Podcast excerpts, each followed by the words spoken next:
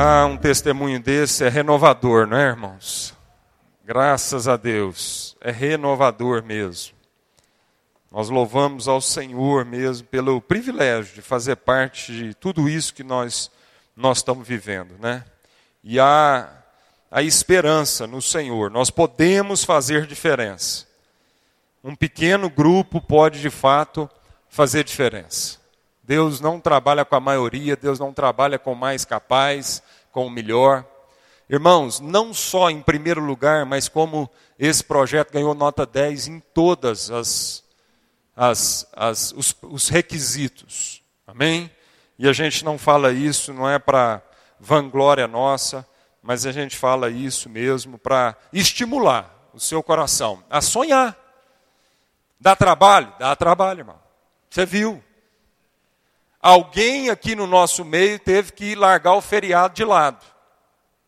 Alguém teve que dizer assim: ó, vou dormir menos, vou trabalhar mais, vou deixar de descansar, de passear num feriado, para porque a gente crê num projeto. Então é isso, irmão. Se a gente quer afetar, mas Deus vai multiplicar, mas isso passa por nós. Isso passa pela sua mão, passa pela sua disposição, passa pelo seu trabalho, passa pelo nosso trabalho. Amém? Então, é isso mesmo. Então, muitas vezes nós não estamos afetando mais, amado, porque a gente não quer o compromisso do trabalho que dá. Não quer. A gente quer continuar trabalhando para o nosso umbigo. Nós queremos continuar trabalhando para ganhar nosso dinheirinho. A gente não quer o trabalho, o desgaste que isso traz, às vezes um desgaste espiritual, não só físico, né, emocional e espiritual. A gente não quer passar pelos desgastes que isso dá. Então é muito mais simples falar como os discípulos falaram, né? Senhor, vamos despedir esse povo, porque não tem comida. E Jesus diz assim: Não, quem sabe não é através do que vocês podem oferecer aqui que nós vamos alimentar essa multidão. Não é isso? Foi isso que Jesus falou para os discípulos. Então, a gente vai ser sempre tentado. Vai ser sempre tentado a, a proposta mais confortável. A proposta mais confortável. E nem sempre, amado, a proposta mais confortável é aquela que vai nos dar maior alegria, maior satisfação. Amém? Então, é uma alegria muito grande, é uma satisfação muito grande a gente ter sido aprovado nesse projeto, e isso é um sinal realmente de Deus que nós devemos continuar. Amém? Abra sua Bíblia lá em João, João capítulo 4. Evangelho de João, capítulo 4. Os fariseus ouviram falar que Jesus estava fazendo e batizando mais discípulos do que João. Embora não fosse Jesus quem batizasse, mas os seus discípulos. Quando o Senhor ficou sabendo disso, saiu da Judéia e voltou uma vez mais a Galiléia. Era-lhe necessário passar por Samaria. Então a situação aqui é que Jesus estava indo da Judéia ao sul de Israel para a Galiléia, ao norte de Israel. E a região intermediária entre a Judéia e a Galiléia era a região da Samaria.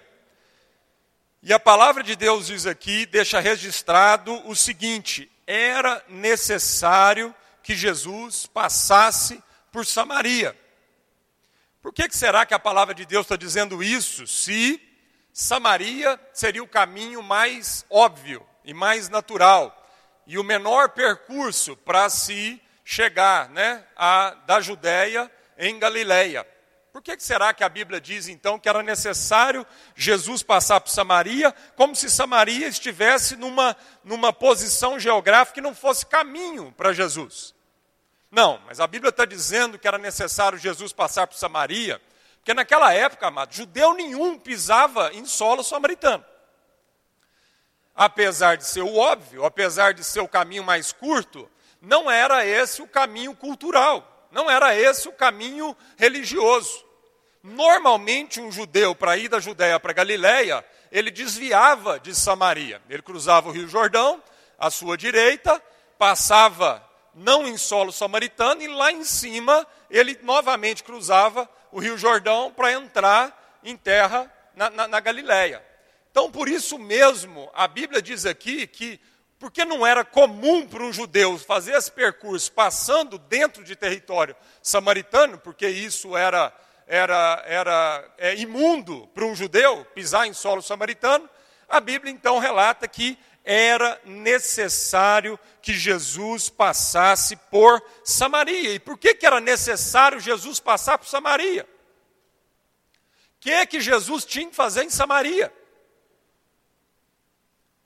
Por que, que Jesus precisava arriscar a sua reputação, arriscar o seu nome? Por que, que Jesus precisava entrar numa zona desconfortável para ele, culturalmente falando, religiosamente falando? Por que, que Jesus então precisava arriscar tudo isso para passar por Samaria? Por quê, irmãos? Qual era o motivo? Lendo o trecho aí, é um trecho bastante conhecido da palavra de Deus, a história da mulher samaritana. E a única coisa que o trecho relata é que Jesus encontrou com aquela mulher samaritana. Depois desse encontro com a mulher samaritana, Jesus seguiu viagem e foi embora para Galiléia. A única coisa registrada que justifica a passagem de Jesus por toda aquela região desconfortável para ele, era encontrar com uma pessoa. Era encontrar com uma samaritana. Então era necessário que Jesus encontrasse aquela samaritana, porque a partir daquele encontro ele iria transformar a vida daquela mulher e através daquela mulher uma cidade inteira seria transformada. Mas o ponto que eu queria trazer aqui agora, amado, é para isso. Muitas vezes na nossa vida, amado, vai ser necessário a gente passar por alguns lugares e fazer opção e decidir algumas coisas na nossa vida que não é a mais racional. Lembrando aqui de um outro momento onde Jesus disse que era necessário, foi aquele momento de Zaqueu, não é verdade? Lembra disso? Quando Jesus passa lá por Jericó e ele estava a caminho de Jerusalém, e ali ele encontra com, ele encontra nada. Zaqueu estava lá, né, tentando enxergar, sobe em cima de uma árvore e ele se vira ali para Zaqueu, ou seja, Zaqueu estava na periferia, irmãos, não tinha nada a ver, não era o protocolo, não era o percurso de Jesus, não, não era teoricamente a prioridade, ele estava arrumando para Jerusalém. No entanto, ele fala o que para Zaqueu? Zaqueu, desce daí porque é necessário que eu durma na sua casa hoje. Mesma situação, irmãos. Mesma situação. Uma situação desconfortável. Zaqueu era um cara totalmente é, é, menosprezado, totalmente é, é, é, ridicularizado pela, pela sociedade, porque ele era um judeu, traidor da pátria, cobrador de impostos. Ninguém queria dormir na casa daquele sujeito, ninguém queria entrar dentro daquela casa. E Jesus, novamente, amado, diz para aquele homem: olha, não é o normal de se fazer. Racionalmente, eu não pediria para dormir na sua casa, para entrar na sua casa. Mas é necessário, Zaqueu, eu dormir na sua casa. Eu tenho que estar lá. E de novo, por quê, amado? Por que, que era necessário Jesus entrar na casa de Zaqueu, amado? Para quem conhece a história, vai saber disso. Porque Jesus queria abençoar a vida de Zaqueu. Porque Jesus queria transformar o coração de Zaqueu. Porque Jesus queria transformar totalmente a perspectiva daquele homem.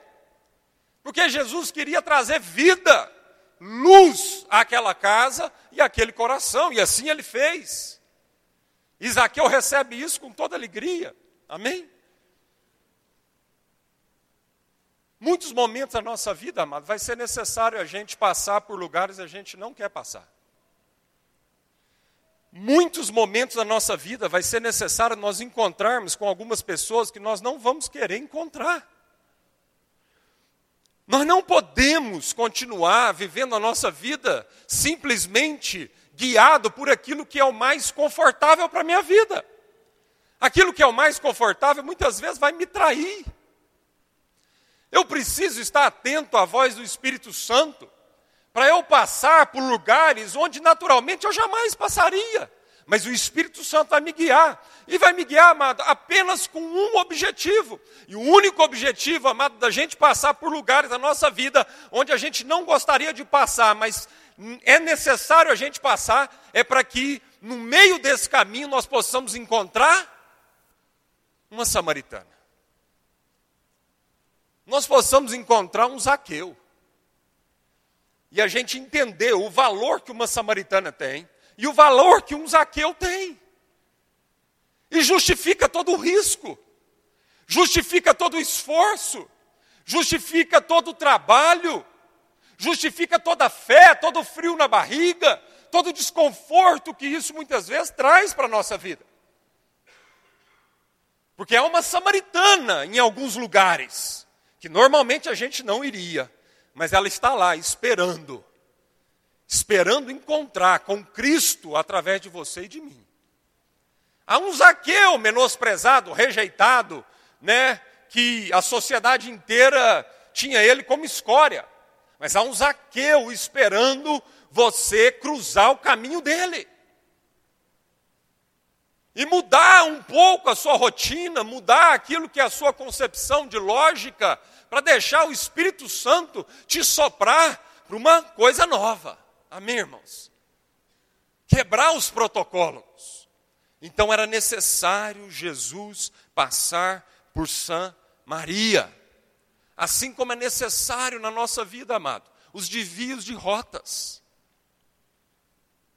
Que muitas vezes Deus usa tantas coisas peculiares para nos desviar de rotas que nós estamos tão acostumados e para nos levar a encontrar com pessoas livres do nosso preconceito. Amém? Livres do nosso preconceito. Em nome de Jesus. Livre dos rótulos, das, né, das etiquetas. Quantas pessoas, naturalmente, a gente não encontraria, mas o Espírito Santo quer nos levar a essas pessoas. E às vezes, por conta de um rótulo, de uma religião, a gente não quer nem chegar perto desse tipo de gente. Às vezes, por um rótulo de, de algumas coisas malucas e imorais, nós não queremos nem chegar perto dessa pessoa. Às vezes, por um rótulo e por uma etiqueta social, nós não queremos nem passar perto desse tipo de gente. E com isso, amado, nós estamos perdendo muitas surpresas de Deus. Amém? E o texto continua no verso 5. Assim chegou uma cidade de Samaria,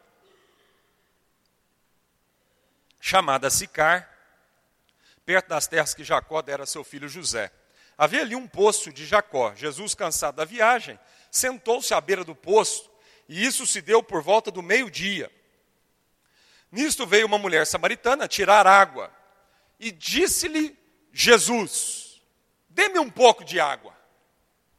Eu acho fantástico. Eu acho maravilhoso a forma como Jesus nos surpreende nas abordagens que ele fazia com as pessoas. Porque muitas vezes Jesus abordou tantas outras pessoas de forma diferente. Muitas vezes Jesus abordou as pessoas da seguinte forma: O que queres que eu te faça? Não é verdade? E aí as pessoas diziam: Eu quero enxergar, eu quero ser curada, eu quero que meu filho seja curado, eu quero que meu problema seja resolvido. Mas nesse momento aqui, a abordagem de Jesus não foi essa.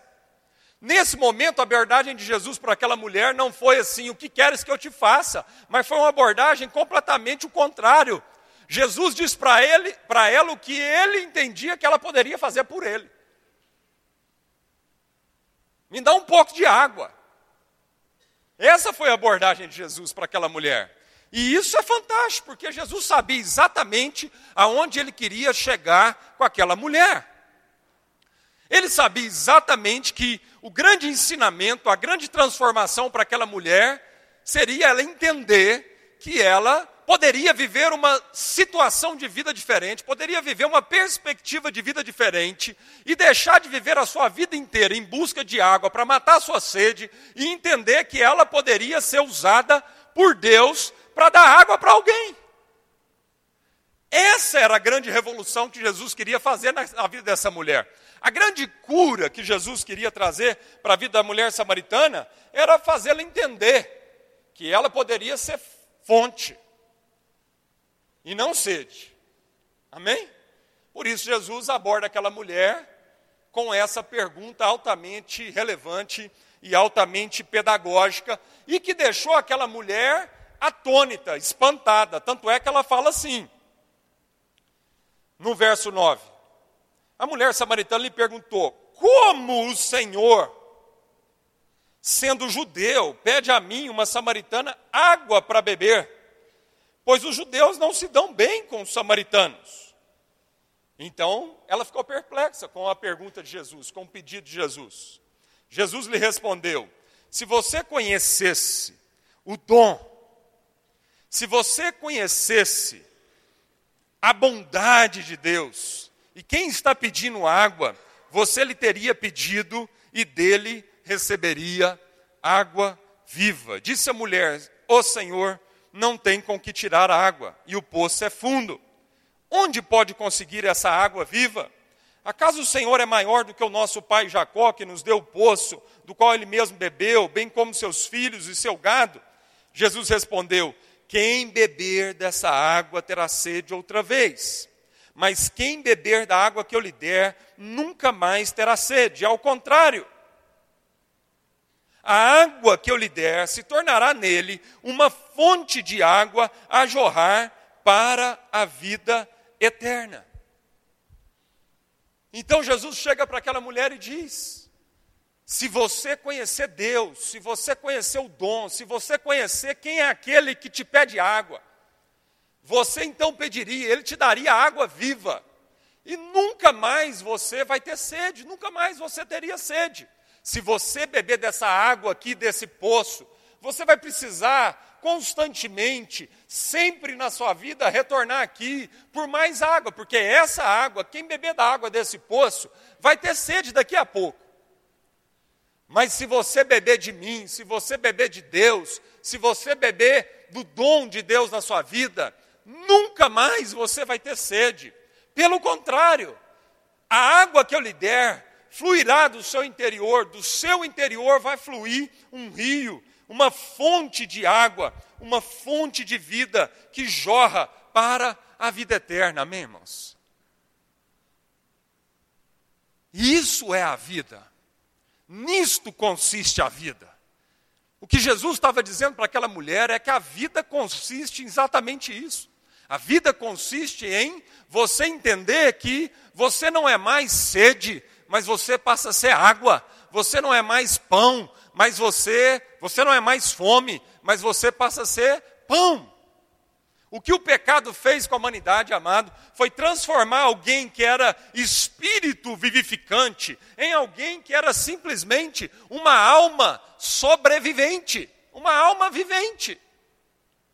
O que o pecado, o que a distância do homem com Deus fez foi isso.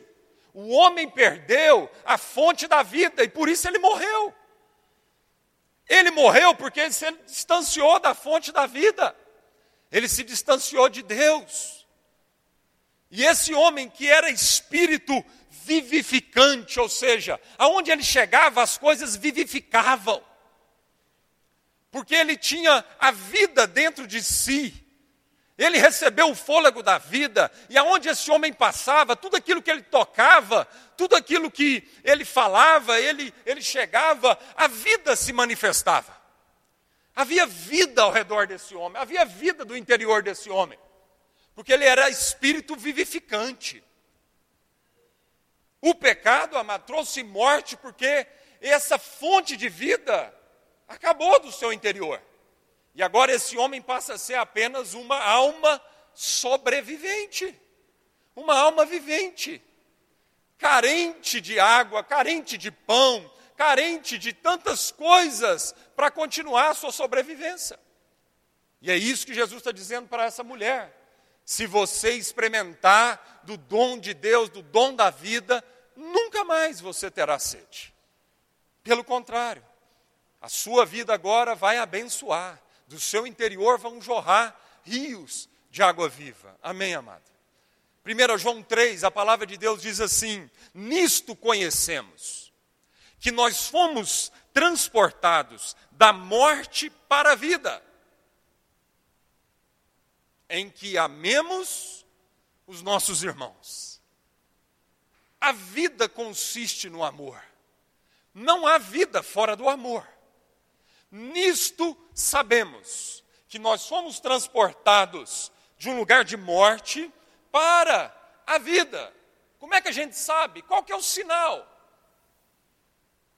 Qual que é a marca de alguém que vive? Não que alguém de alguém que sobrevive, mas de alguém que vive.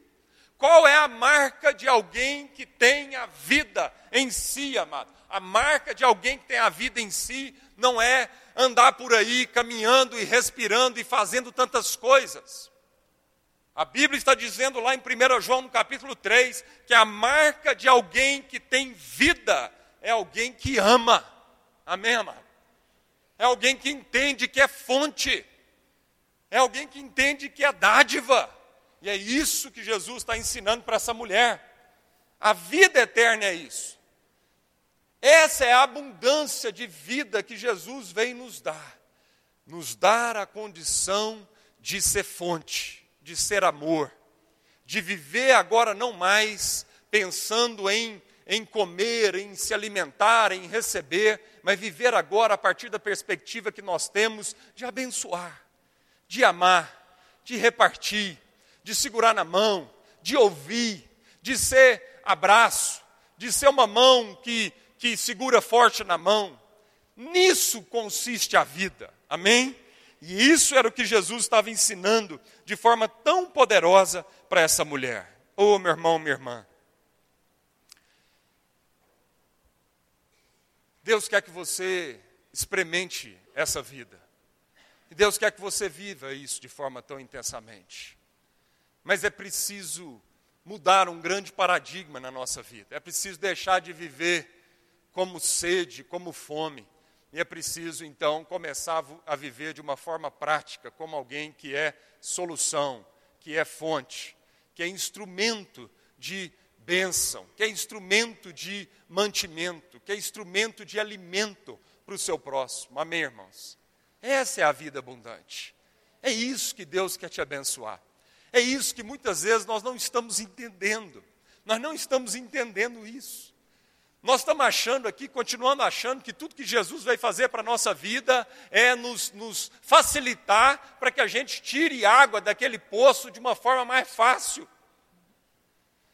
A gente está achando que tudo que Deus quer fazer na nossa vida, amado, é que Deus facilite para nós as formas da gente continuar pensando em beber, em comer, em alimentar, em encher a barriga. Mas não. Deus não está aqui, amado, simplesmente como uma bomba d'água para te tornar mais fácil a sua forma lá de tirar a água desse poço. Não. Isso seria muito pouco. Isso seria muito raso. Isso seria muito, né, muito pequeno. Não. O que Deus quer fazer, amado, é te fazer entender, amado, que você agora pode ser uma fonte. Amém? Que aonde Deus te levar, você pode ser fonte. Em toda e qualquer situação, você pode ser abençoador, você pode ser fonte, você pode né, abençoar alguém à sua volta. E aí então Jesus continua o trecho aí, conversando sobre algumas outras coisas. E lá no verso 25 disse a mulher, verso 25: Eu sei que o Messias, chamado Cristo, está para vir. Quando ele vier, ele explicará tudo para nós. Verso 26: Então Jesus declarou: Eu sou o Messias, eu que estou falando com você. Eu sou esse Cristo. Chegou, irmão. Amém? Bom, nós só vamos conseguir ser essa fonte se a gente então experimentar desse Cristo. Eu queria dizer para você essa noite que Jesus marcou um encontro com você. Era necessário para Jesus te encontrar. E ele não mediu esforços para te encontrar. Te encontrar na sua cultura, na sua condição, na sua realidade. Te encontrar nas suas mazelas, nas suas angústias, nos seus questionamentos, nas suas dúvidas. E assim como Jesus encontrou aquela mulher e se revelou aquela mulher, amado, Jesus marcou o encontro com você. E ele marcou o encontro com você aqui, essa noite, agora, nesse momento. Assim como para aquela mulher, ela ainda continuava, né, achando que um dia Jesus viria e esclareceria tudo na vida dela. Jesus disse para aquela mulher naquele momento: Eu estou aqui. É para esse momento que eu vim. Eu estou aqui para te encontrar. Eu paguei todo o preço. Eu arrisquei tudo. Tudo. Para encontrar com a sua vida para te falar, te mostrar que você pode ter uma vida completamente diferente, que há uma nova perspectiva de vida, que há esperança para o seu coração. Agora, a nova perspectiva, a esperança não está em tentar descobrir novas formas de você se satisfazer.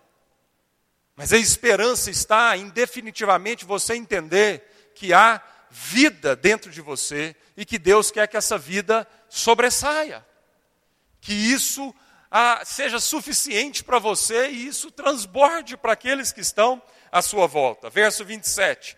Naquele momento, seus discípulos voltaram e ficaram surpresos ao encontrá-lo conversando com uma mulher. Mas ninguém perguntou o que quer saber ou por que está conversando com ela. Verso 28. Então, deixando o seu cântaro, a mulher voltou à cidade e disse ao povo: Venham ver um homem que me disse tudo o que tenho feito, será que ele não é o Cristo? Então saíram da cidade e foram para onde ele estava. Enquanto isso, os discípulos insistiam com ele: Mestre, come alguma coisa. Ei, irmão, o paradigma de ser fome é difícil. É difícil a gente mudar isso na nossa vida. É difícil a gente entender e viver de forma diferente. Os discípulos estavam ali caminhando com o autor da vida, com Jesus. E todo o questionamento aqui dos discípulos para Jesus nesse momento era o seguinte: você não vai comer, não. Nós fomos lá na cidade buscar pão, nós fomos lá na cidade buscar comida, buscar alimento. Sua barriga deve estar vazia, Jesus. Você não vai comer, não. Esse é o paradigma difícil da gente mudar isso e quebrar isso na nossa vida. Mas então Jesus disse aos seus discípulos: Tenho algo para comer que vocês não conhecem. Tenho algo para comer que vocês não conhecem. Então os seus discípulos disseram uns aos outros: Será que alguém lhe trouxe comida? Ah, irmão. É difícil muitas vezes a gente entender as coisas espirituais, não é verdade? Quantas vezes Jesus estava ali falando das coisas espirituais com os seus discípulos, como ele estava falando com Nicodemos, um cara altamente letrado, um cara altamente estudado.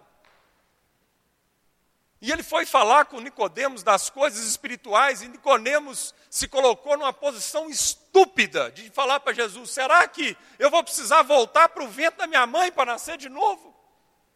Da mesma forma, os discípulos aqui, amado, do mesmo jeito.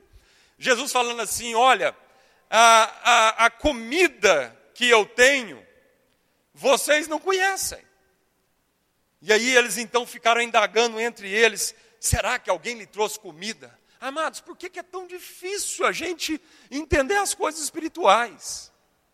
Porque é tão difícil ainda a gente entender aquilo que a palavra de Deus está dizendo. Porque não é difícil, amado, o problema é que a gente resiste a isso.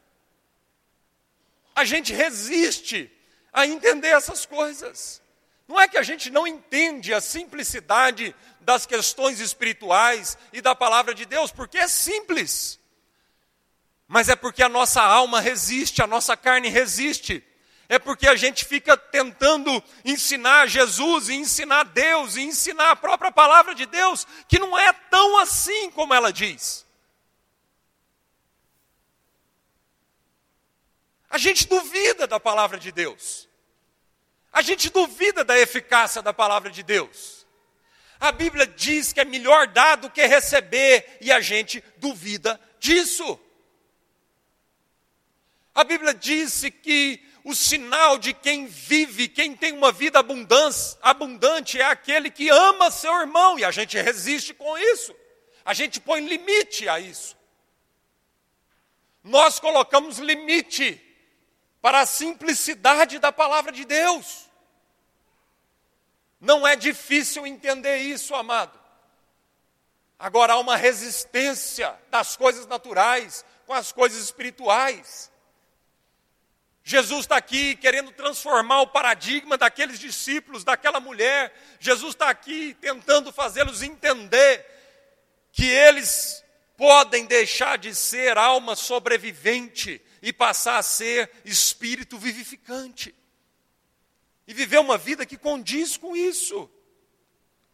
Disse Jesus no verso 34: A minha comida é fazer a vontade daquele que me enviou e concluir a sua obra.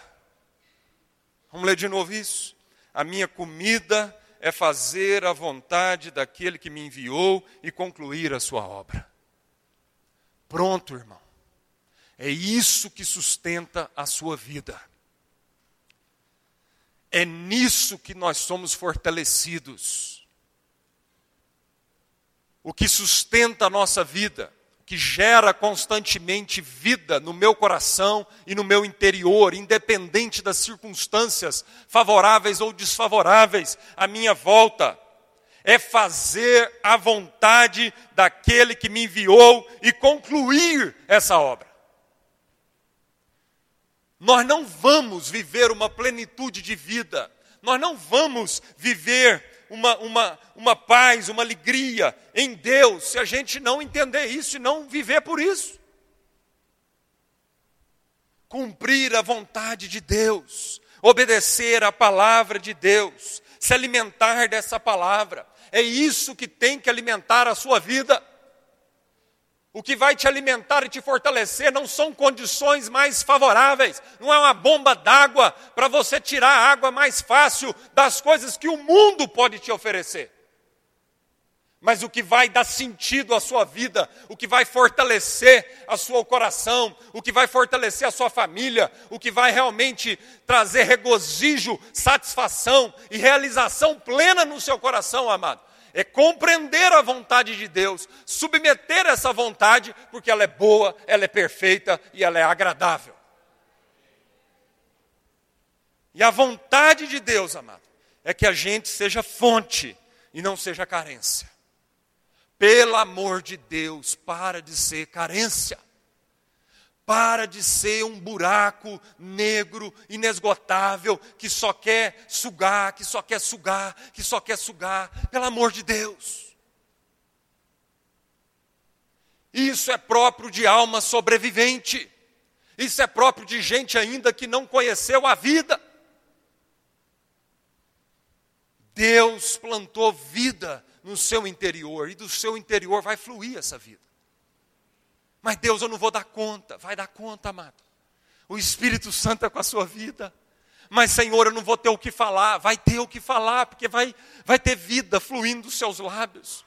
Mas, Senhor, eu não vou dar conta de olhar e me deparar de uma situação dessa. Vai dar conta sim, irmão. Vai dar conta, porque a vida é sobre ti e a morte já não tem mais domínio sobre a sua vida. A morte não pode mais te calar. A morte não pode mais atar suas mãos, a, morte não pode mais paralisar os seus pés. Corra essa carreira que Deus preparou para a sua vida. E viva essa vida com a abundância que Deus tem para você, amado. E pare de se relacionar com Deus na perspectiva de que Ele é apenas uma bomba d'água. E entenda que Deus já te abençoou, quer te abençoar com vida. Para você então ser fonte em nome de Jesus. Eu queria que a gente orasse. Amém, queridos? E eu queria orar com você, porque talvez você está nesse lugar e talvez você já escutou falar muito sobre Jesus Cristo. Mas assim como aquela mulher custou para acreditar que Jesus encontrou com ela naquele momento, era Jesus que estava falando com ela naquele momento, amém, irmãos? Jesus marcou um encontro com você nesse momento. Era necessário Jesus te alcançar agora, nesse momento. Ele não deixou para amanhã, ele não vai deixar isso para amanhã. A palavra de Deus está dizendo que ele era necessário para ele te encontrar agora, nesse instante, nesse momento. Então eu queria orar com a sua vida, você, você que talvez já ouviu falar de Jesus, você que talvez já está familiarizado com um linguajar religioso, que frequenta né, igrejas. Mas você nunca bebeu dessa água mesmo, da fonte da água viva. Você não experimentou de Deus na sua vida. Eu queria orar com você essa noite.